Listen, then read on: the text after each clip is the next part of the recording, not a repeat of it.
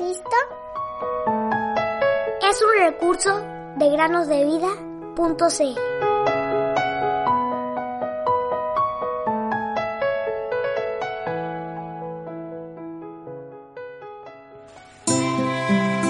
Miren cuán grande amor nos ha dado el Padre para que seamos llamados hijos de Dios. Primera Juan 10.1 Muy buenos días, queridos niños. Bienvenidos un día más a meditar con nosotros.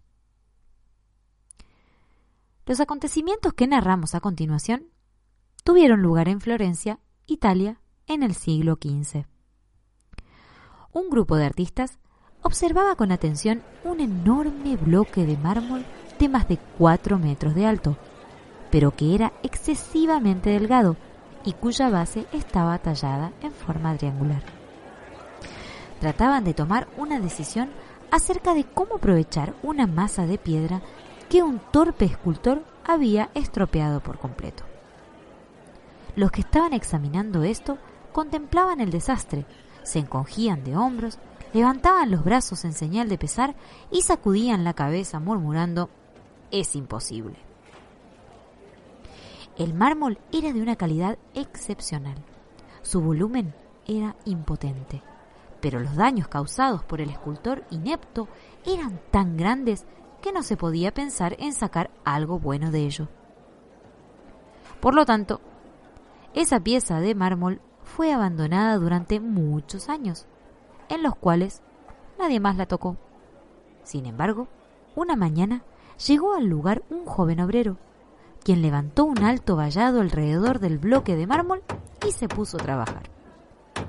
Durante cuatro años, los taranseúntes escucharon, intrigados, el ruido seco del cincel sobre la piedra y el ruido del mazo de madera golpeando el cincel. Finalmente, la obra quedó terminada. Quitaron el vallado y los florentinos contemplaron, maravillados, la admirable estatua que representa a David. De aquella masa informe y arruinada, Miguel Ángel, pues se trataba de ese artista, había hecho una obra maestra. Él había transformado en algo excelente todos los defectos de la talla precedente. La altura excesiva del bloque se había convertido en la musculatura poderosa de un joven atleta. La brecha que habían tallado en la base se había transformado en el espacio que separa las piernas vigorosas. En su conjunto y en sus detalles, la estatua era verdaderamente una maravilla. Los músculos y los tendones estaban modelados con minuciosa precisión. Por las venas talladas en ese mármol parecía correr un torrente de sangre caliente. Era más que una estatua, era algo en que verdaderamente palpitaba la vida. Bajo el cincel del incomparable maestro, lo disforme se había convertido en algo bello.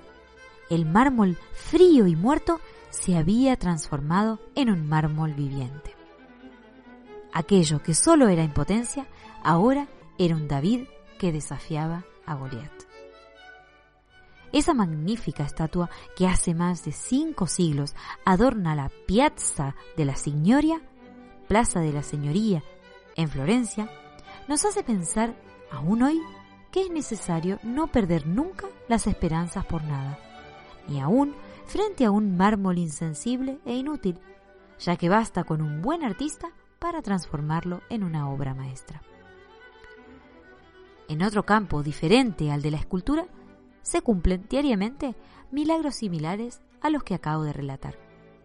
Son numerosos los que al considerar su pasado y reflexionar en su situación actual poco alentadora, se toman la cabeza con las manos y murmuran por lo bajo, he arruinado mi vida. A los tales exhortamos, no se desalienten, lean los Evangelios, presten atención a los cuidados que el buen pastor prodiga a sus ovejas. Él las llama y las guía con un amor que nunca deja de ser. Pongan sus vidas arruinadas sobre sus poderosas manos. Si creen en el Señor Jesús, en su amor y en su obra consumada en la cruz, Él hará de sus vidas arruinadas verdaderos monumentos para su gloria, llenándolos del gozo y de la paz que solo Él puede dar. El Señor Jesús dice, Venid a mí, todos los que estáis trabajados y cargados, y yo os haré descansar. Llevad mi yugo sobre vosotros y aprended de mí, que soy manso y humilde de corazón, y hallaréis descanso para vuestras almas. Mateo 11, 28 y 29.